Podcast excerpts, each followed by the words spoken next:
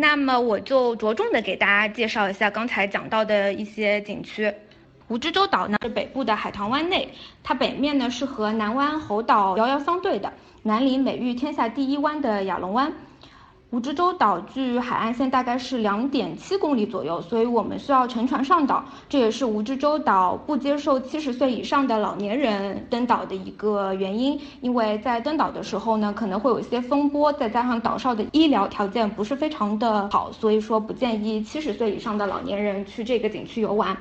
那么整个岛屿方圆大概在一点四八平方公里左右，是呈现不规则的蝴蝶状。嗯，这个可能在岛上游览的时候大家体会不到，但如果大家在看一些去航拍的时候可以关注到。那么蜈支洲岛呢是享有中国马尔代夫之称，同时也是世界上为数不多的唯一没有礁石或者鹅卵石混杂的海岛。所以在这个海岛非常的细腻，并且它的进行一个水上项目游览的时候，它的能见度非常的好。它有非常丰富的岛屿旅游资源和独特性，它是中高端旅游者必选的海南旅游景点之一。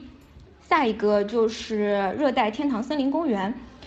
嗯，这个森林公园呢，它是位于三亚市亚龙湾国家旅游区，大概面积在一千五百零六公顷的样子，它非常非常的大。我估计大家了解这个热带天堂森林公园，应该是通过《非诚勿扰》吧。因为《非诚勿扰》的试婚房就在这个景区里面，当然这个嗯景区内部也有一些呃酒店是可以入住的，虽然不能入住试婚房，但是可以入住跟试婚房相同房型的一些嗯酒店。是按照国家森林公园的规范要求开发建设的三亚第一个森林公园，是海南省第一座滨海生态观光兼生态度假的森林公园。这个森林公园里面目前修建了一个玻璃栈道，通过这个玻璃栈道的话，我们可以直接在这个森林公园里面就看到亚龙湾比较嗯全面的一个景貌。那这个森林公园当然就是三亚的一个天然大氧吧。它拥有中国南端比较完整的热带雨林生态资源，著名的景区景点有全海景的玻璃栈道啦，嗯，峭壁天池啦，烟波亭啦，或者是过江龙索道，也就是我们在《非诚勿扰》当中可以看到的那个索道，还有就是沧海楼和千里伞，在这边的话也是一个非常适合旅拍的一个景区，因为它的景区比较宽阔，景致比较好。话就是我们的南山旅游风景区，它是位于三亚市以西大概四十公里的样子，嗯，占地呢四百亩左右，是一个仿唐的风格，建有仁王殿、大雄宝殿、东西配殿、钟鼓楼，还有一些观音庙和悲观田等等。它依山就是错落有致，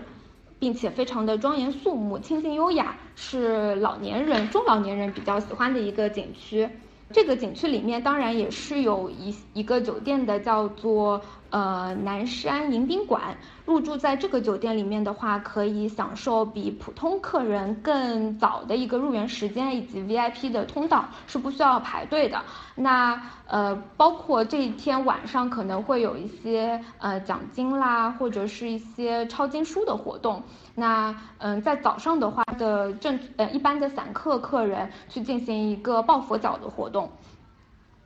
那么这个一百零八米的南山海上观音的话，它是比自由女神像还要再高个十五米左右，是世界上最大的白衣观音造像，也是世界上最高的一个观音像，是钛合金材料铸造的，所以它屹立在这个我们三亚的这一角呢，其实也呃也是有一个保护着我们三亚、守护着我们三亚的一个意义在。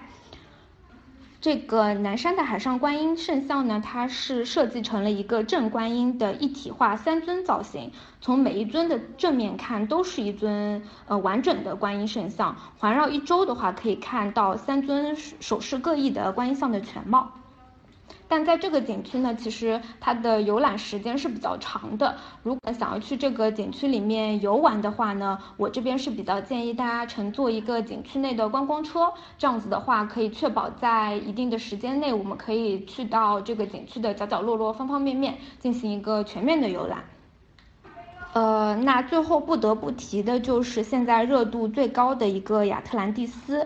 嗯，这个亚特兰蒂斯是呃旅游区呢，它其实是在亚特兰蒂斯的酒店内部，是一个酒店的配置。当然，如果我们不入住这个酒店，也是可以进去游玩的，只只需要单独买票就可以了。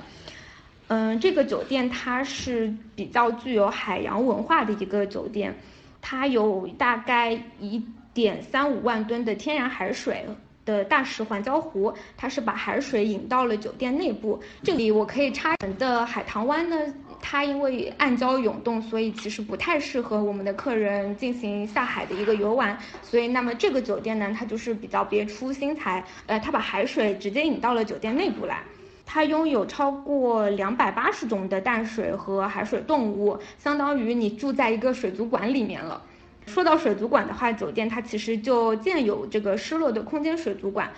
我们的游客其实是可以观赏到一些像是鲨鱼啦、鳐鱼啦、水母啦、倒钓鱼或者海扇和巨骨舌鱼这些动物的话，如果是在我们的呃中国内陆城市生活的一些观众朋友们，可能就很少会去看到，那就可以在这个酒店里面进行一个观赏了。当然，酒店里面其实还开放了一些潜水项目。嗯，这些潜水项目如果我们参加的话，其实是共舞的，因为我们会直接呃在一个大型的水族馆里面进行这个潜水的活动。呃，那么除此之外，酒店还打造了一个水世界，大概占地在二十万平方米左右，其实已经是非常非常的大了。并且呢，因为三亚比较适宜的气候，这个水族馆呃是呃这个水世界是一年四季都开放的水上乐园，它大概有数十条顶级的滑道，嗯，极速漂流，还有一些嗯适合低龄儿童的一个戏水童趣乐园等等。除了水世界和水族馆之外呢，这家酒店还有非常非常多的环球美食餐厅，大概有二十一家左右。它里面涵盖了欧陆的自助、中式的自助、日式的料理等等，还有一个米其林厨师开的一个餐厅。我们的客人可以在玩主馆的同时，还可以享受到世界各地的一个美食文化。那么景区我就简单的给大家介绍到这里。除了这些平常大家都可以玩到的景区之外呢，还有一些呃，就是体验项目的组合，像是大东海的潜水套餐，在这里的话呢，我们除了呃远海的潜水之外，还可以享受一些什么类似于飞鱼的表演和摩托艇的体验。那最近还有一项活动非常热门，那就是游艇出海。游艇出海的话，其实我们大概是会有一艘合载十到二十个人左右的游艇，然后客人们乘坐一个比较远的海域。那在这个海域上面，除了有飞龙表演之外呢，还会有一些摩托艇和香蕉船的体验。整个游艇出海的时间大约在三个小时的样子。嗯，因为不想让我们的客人在海上暴晒太长的时间嘛，所以我们把时间控制在最为合适的三个小时。除了游艇出海之外呢，必不可少的、必须要在三亚体验的，那就是亚龙湾的篝火晚会。这个套餐除了白天我们可以在海上尽兴的玩一整天之外，还有一个晚上的篝火晚会，大家可以围绕着篝火一起。嗯，进行一个唱歌跳舞，包括还有一些烧烤和啤酒畅饮，这也是非常就是受我们大部分客人欢迎的一个景区玩法。三亚呢，一年四季都是非常适合下水游玩的。嗯，因为在最冷最冷的冬天，它的海水温度也不会低于二十摄氏度，只要做好相应的防护的话就没有问题。